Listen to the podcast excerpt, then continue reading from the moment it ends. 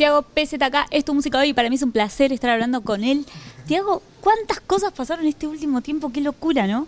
Sí, sí, pasaron muchas cosas, la verdad. Eh, Súper contento, sorprendido por las cosas que siguen pasando y trabajando para que pasen más. para que pasen más y uno cuando se pone a pensar en, en este, no sé si corto tiempo, pero digo, realmente pasaron muchas cosas pienso en el premio en lo nuestro. ¿Cómo se vivió esa experiencia? La nominación y encima la, estar ahí como uno de los presentadores. Eh, sí, mira, a mí me, gusta el hecho del reconocimiento, ¿viste? De, que te nominen a, algo o de estar ahí, está bueno, creo que está bueno. Eh, sin embargo, yo no hago música para ganar un premio. Eh, hago música porque lo veo más del lado artístico y, porque es lo que amo y por lo que me gusta. Si te dan un premio, obviamente hay que estar agradecido y, que hay que disfrutar esos momentos, pero la verdad que no fui con la mentalidad de. Ah, yo veía mucha. como el ambiente, viste, que se siente medio competitivo por ahí. Es otra cosa Miami, no es como acá.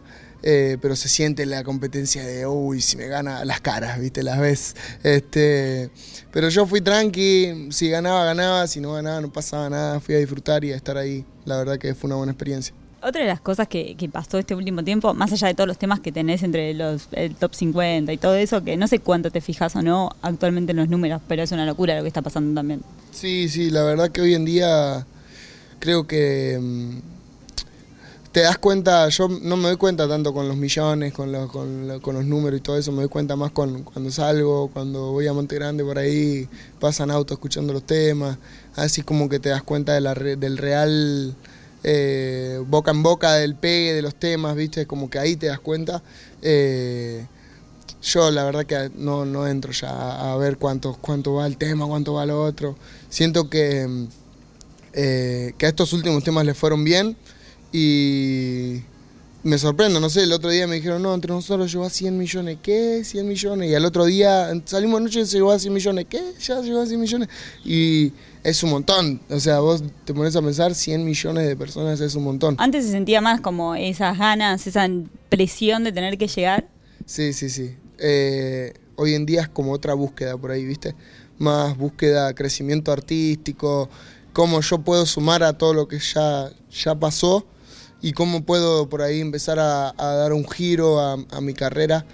Si bien yo empecé con temas como sola, ¿viste? Temas que eran súper personales, mucho más artísticos, después se fueron dando las situaciones para que saque otro tipo de temas, como, no sé, salimos de noche, prende la cámara, temas que por ahí son más comerciales, pero al fin y al cabo por ejemplo, a mí salimos de noche, por más que sea súper comercial, la canción me, representa mucho, porque habla mucho de, mí, de mi historia, de mi esencia, mi barrio.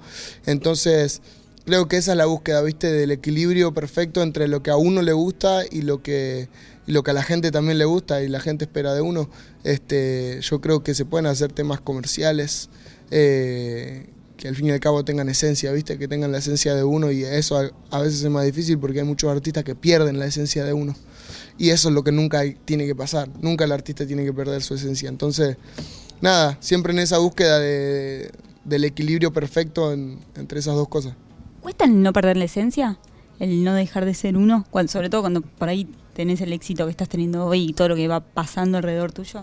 Sí, pero es porque hay muchos factores, ¿viste? O sea, hay mucha presión, tenés mucho sobre la espalda, mucho, la gente espera mucho de vos, la gente habla mucho. Este, y uno tiene que, seguir en el camino de siempre, de uno, de hacer la que le pinta, de, no pensar tanto en lo que pasa alrededor, sino como cómo crecer uno. Eh, es difícil, pero al fin y al cabo si uno tiene memoria, si uno... Yo ponerle de vez en cuando me pongo los temas viejos y digo, fa, ido. O sea, pongo flow de barrio y digo, zarpado, ¿entendés? Zarpado este tema porque tiene una esencia resarpada. Y por ahí otro tema... Se dieron porque a mí me divierte también hacer música, ¿entendés? Hay, una, hay, un, hay dos tipos de maneras que yo tengo de hacer música. Una es yendo al feeling, al sentimiento, a, a, lo que yo siento en ese momento, a lo que me representa en ese momento. Y otra, lo que me está pasando en ese momento por el cuerpo, ¿viste? Como lo más momentáneo. ¿Entendés? tipo lo de, ahora y tipo, no sé, así nace un prende la cámara, nacen temas que por ahí son más divertidos, son más para el momento, para escucharlos y, y al fin y al cabo están buenos también hacerlos, ¿viste? O sea, a mí me divierte también hacerlo. Recién me decías la palabra presión. ¿Qué, ¿Qué, es lo que más presión te genera? ¿Qué es lo que te genera esa presión hoy? Y lo que el mundo espera, viste, de uno siempre. Porque todo lo que sube baja. Eso, eso es real y yo no puedo estar un año metido en el estudio hasta creer que yo tenga la canción que a mí me guste perfecta y que funcione en todos lados, eh, que, que, en todos los sectores funcione y, y, decir al mundo, ok, no, esperen, no voy a sacar música por un año, ¿entendés? Y por ahí uno va metiéndose al estudio. Yo por ahí a veces no me meto tanto al estudio, ¿viste? Eh, porque estoy haciendo otras cosas, estoy ocupado con otras cosas, ensayando, lo que sea. Entonces... Eh, no tengo 500 canciones guardadas, ¿entendés? Yo las voy haciendo en el momento. Y a veces está buena esa misma presión de, ok, no tengo un próximo tema. acabo de sacar este tema y ahora, ¿qué, ¿qué, voy a sacar después ya? Siempre el artista está pensando en lo que va a sacar después. Eh, y digo, ¿qué voy a sacar ahora, ¿entendés? Y por ahí no tengo nada entonces me tengo que meter al estudio a hacer algo y cuando nada te convence se empieza a generar una presión de che, y si perdí el talento, ¿entendés? Como esas cosas se te pasan por la cabeza. Después surgen de nuevo cosas buenas que decís, ok, no, no, no perdí el talento.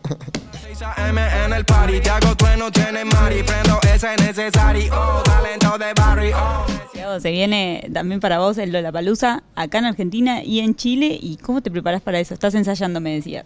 Sí, sí, sí, la verdad que tengo una banda que es una locura, que camina sola y, la verdad que estoy muy contento con eso, con, el equipo que hicimos, que somos ya una familia, ¿viste? Ya cuando no es solamente lo profesional y como el talento que tiene cada uno, sino ya la calidad humana con la, con la gente que, te rodeas y con la gente que está, que sabes que es buena gente.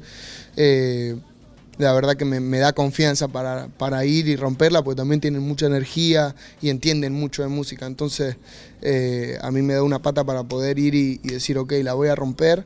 Y venimos ensayando, le vamos, a, le vamos a meter duro para que sea el mejor show de mi vida hasta ahora. Y es la primera presentación oficial acá en Argentina, nunca toqué oficialmente en ningún lugar, así que va a ser mi primera vez tocando y en un Lola Palusa que va a ser una locura. Voy a tocar en el escenario grande encima, o sea, va a ser una locura realmente y estoy re contento con eso. Y en Chile también lo mismo. Vamos a tocar al mismo horario que Miley Cyrus tocamos. Imagínate una locura. Así que vamos a estar muy con mucha energía, muy emocionado y también nada, yo quiero demostrar que la, la puedo romper y que la gente se vaya del Lola hablando de mi show. Quiero... Sí, va a ser, estoy segura. ¿Vos qué expectativas tenés? ¿Qué, significa para vos tocar en el Lola? Una locura, porque yo veía el Lola cuando tocaron los pibes por primera vez del trap, tipo que tocó Duki, CRO, unos pares, y dije, wow, qué locura tocar ahí, adelante de tanta gente. Y viendo ahora que va a haber 100.000 personas, eh, la verdad que va a ser una locura tremenda. Y yo, yo la verdad que me veo pisando el escenario ya y sentir la energía de la gente, porque sé que hay mucha gente que me está esperando, sé que hay mucha gente que me va a ir a ver.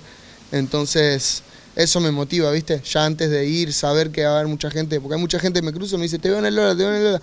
Entonces, saber que va a haber mucha gente que, me va a ir a hacer el aguante, me pone súper enérgico para ir a romperla. ¿Y después de Lola, cómo sigue este camino? ¿Ya sabes próximos planes? Eh, después de Lola, bueno, arranco para México, que voy a tocar en el Lunario. Tenemos dos fechas, sold out, hicimos en media hora. Eh, así que la gente de México también ahí, muchas gracias, mucha energía hermosa también de, la gente de México. Nos vamos a ir a tocar a vamos a ir a tocar a Las Vegas, después en lo, en, lo, en, el Viro Urbana. Vamos a tocar en unos premios también que no voy a no puedo decir en cuál todavía, pero es unos premios increíbles, muy grandes.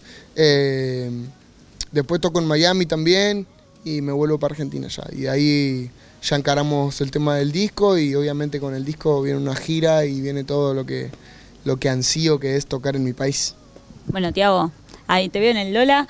Eh, éxitos que sigan los éxitos y a seguir disfrutando este camino. Muchas gracias, gracias, te veo ahí. como Vamos a pegarnos como mis canciones porque